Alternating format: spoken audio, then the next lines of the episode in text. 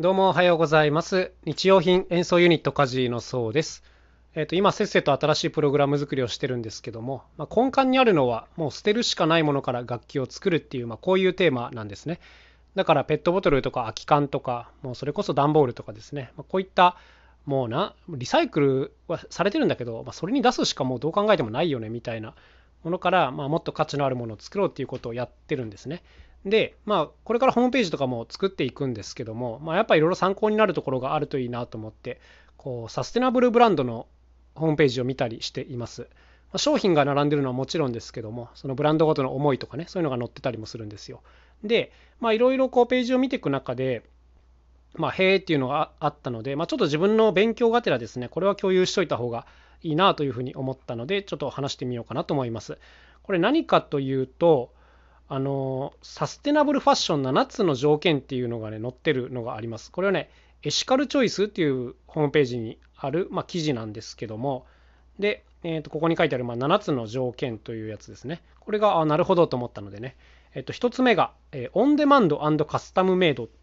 ていうことですね。これ何かっていうと受注された分だけ生産するということですね。たくさん作って余ったものを廃棄するっていうことではなくもうそもそもその時間はかかるけれど先に注文を受けておけばねあの作る量っていうのは決められるわけですから、まあ、こういった受注生産方式にするということですね。これはなんか今すぐ欲しいみたいな感情とのま反対側にある考え方ですけどもまあその感情をうまくコントロールすることができればこれはまあ全然できますよね。はい。ってことでまあ受注生産っていうのが1つ目ですね。はい。2つ目が、え、グリーンクリーンというふうに書かれています。まあこれはそのものを製造する、まあこの場合服ですね。服を製造する過程で二酸化炭素の排出を抑えるだけでなく化学繊維によって河川の汚染も避けるアパレルの生産方法が当てはまりますということです。まあ、要するに生産の過程で環境に負荷をかけるなっていうことですね。まあこれ具体的にはここにはどうこうっていうのは明示されていないんですがやっぱり明らかにこの傾向は最近あって例えばこう処分にね処分の時に環境負荷の大きい素材っていうのはもうそもそも使えなくなってくるっていうこういう時代だなとも明らかに思いますので、えー、こんなのがあったりしますね。ちょっと別件ですけどあの花王が最近出したニュースが結構話題になってますね。花王って花の王様の花王ね。これが取引先に第三者監査を実施。環境人権のハイリスクサプライチェーン特定っていうこういうニュースがあってまあ、要するにその取引相手にもね、ちゃんとその責任を求めるっていう、こういう記事が出て、まあ、大きな話題になっていましたね。だから、やっぱこう、そのね、企業とかがどんな素材でどんな技術で物を作っているかって基本的にはこうブラックボックスの中だったんですけども、ま、これからはもうどんどん開示されていくっていうことになるんだろうなというところです。そして3つ目ですね。これなるほどと思ったんですけどハイクオリティタイムレスデザインというふうに書いてあります。高品質で時代に左右されず長く身につけられるデザインのことと。ファストファッションっていうのは要するにワンシーズンでこう流行りが終わっちゃってもうどんどん捨てられていってしまう、まあ、高回転型のビジネスですけども、まあ、こういうところから脱却して本当にこう長く使えるものを作るっていうことですね。これタイムレスデザインっていうんですね。これすごいなんか僕の心に響いたのであの僕自身もこれは気にしていこうかなと思います。まああの自分が関わってる楽器なんてのはまさにあのタイムレスなものではあるんですけども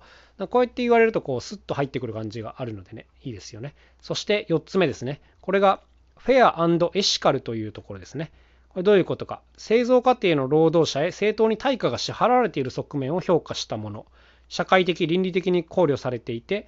えー、労働者が持続可能でいることができますということですね。はい。これはまあ先ほど言った素材とかだけでなくもちろんそこで働く人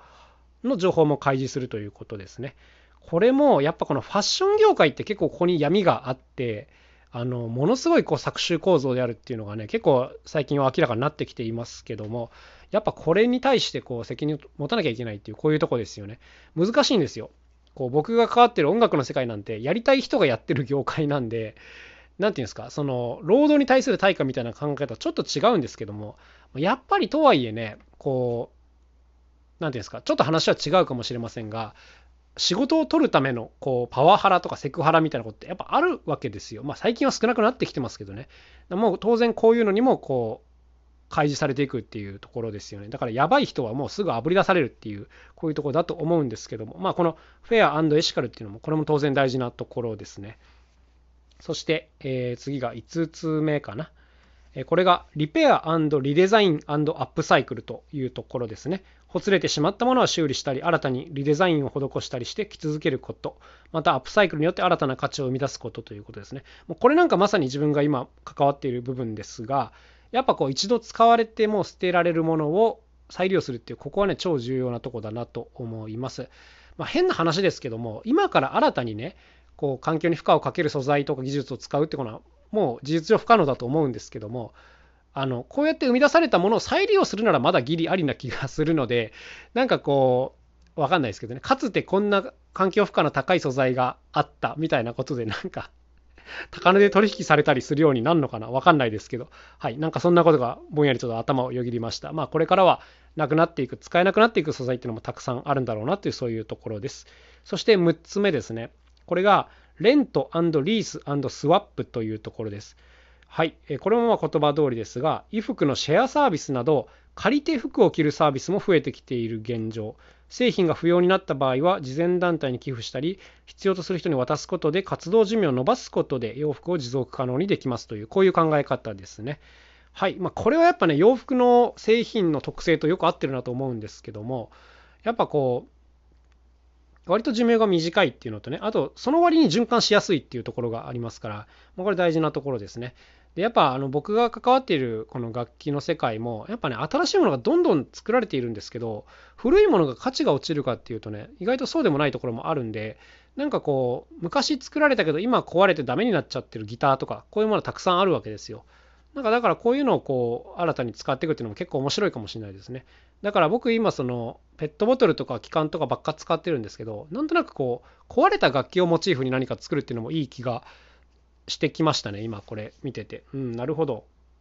そうだな、それいいかもしんないな。はいはいはい。あとなんかドラムの世界だとね、こう折れたスティックで鉛筆を作るとか、あの割れたシンバルでそこからアクセサリーを作るとか、意外とこういう活動もやってる人がいらっしゃって、あの、面白いなと思っております。はい。そして最後7つ目ですね。これがセカンドハンドヴィンテージということですね。これ何か古着を店頭から選んだり、ヴィンテージにこだわったりすることも一つの衣類を長く活用する方法の一つです。ぜひ衣類を処分する際にも古着を扱うショップを訪れてみてくださいというこんなことですね。これはなんかあの僕の解釈だとあの古いものもいいよねっていう思想だと思うんですね。そういう文化というか。なんか新しいものが良いっていう価値観じゃなくて、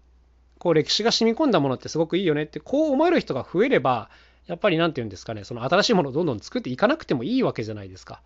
っていうか価値の作り方の部分をずらせますよね、なんか。これってやっぱすごい大事なことだなと思っていて、まあ、僕自身は結構元から古着とか好きなタイプなんで全然抵抗がないんですけど、やっぱ世の中にはこう新しいものが優れているって考える人がまあすごく多いのでね、まあ、ここの意識転換っていうのができていくとやっぱこれ大事な何て言うんですかね行動にもつながっていくんじゃないかなというふうに思っています。ってことで今7つの項目を挙げてみたんですけどこれあのそれぞれがねやっぱ分かりやすくて非常にこう整理されてるなっていう印象だったので、まあ、僕が自分のページ作る時もこういうキーワードを少し使いつつあの作っていきたいなと思いますけどね。はい。まあ、特にこのファッション業界っていうのは今特に素材とか技術に気をつけて作んなきゃいけない。どの業界よりも多分そうなんじゃないかな今っていう感じがすごくするのでね。やっぱこう何て言うんですか？SDGs とか学ぶにはこのファッション業界っていうのはすごくいいんだろうなと思っておりますなんか僕たち音楽やってて一見なんか音楽と SDGs ってあんま関係なくないみたいなところはあるんですけどうんまあでも取り入れられるところはたくさんあるよなっていうふうに個人的には考えているのでねなんかこういう発信をもっと堂々とできる人が増えていってもいいんじゃないかなというふうには思っています。なんとなくこう、もう、照れくさくやってる場合、あ照れくさがってる場合ではないっていうところまでもう来ちゃってますからね。はい、あの、堂々と切れ事が言えるような人間がいてもいいんじゃないかなと思ってるので、まあそんなことやってみようかなと思っておりますけども。こういう時やるのがね、難しいのはいつもね、上げ足取りとどう戦うかっていうとこなんですよね。例えばこう環境に配慮してますって言ってもじゃあ一方で例えばじゃあ車に乗ってますとか言うとなんでじゃあ一貫性がないんですかみたいに言う人がいたりするじゃないですか。でもこれってあの一貫性がないわけではなくてバランスの問題だと僕は思うのでいかにそういう意見をこう無視できるかっていうところもあるかなとは思っていますけどね。はい。ってことで今日はサステナブルブランドから学べることというテーマでお話ししてみました。それではまた一日頑張っていきましょう。また明日お会いしましょう。さようなら。カジーのそうでした。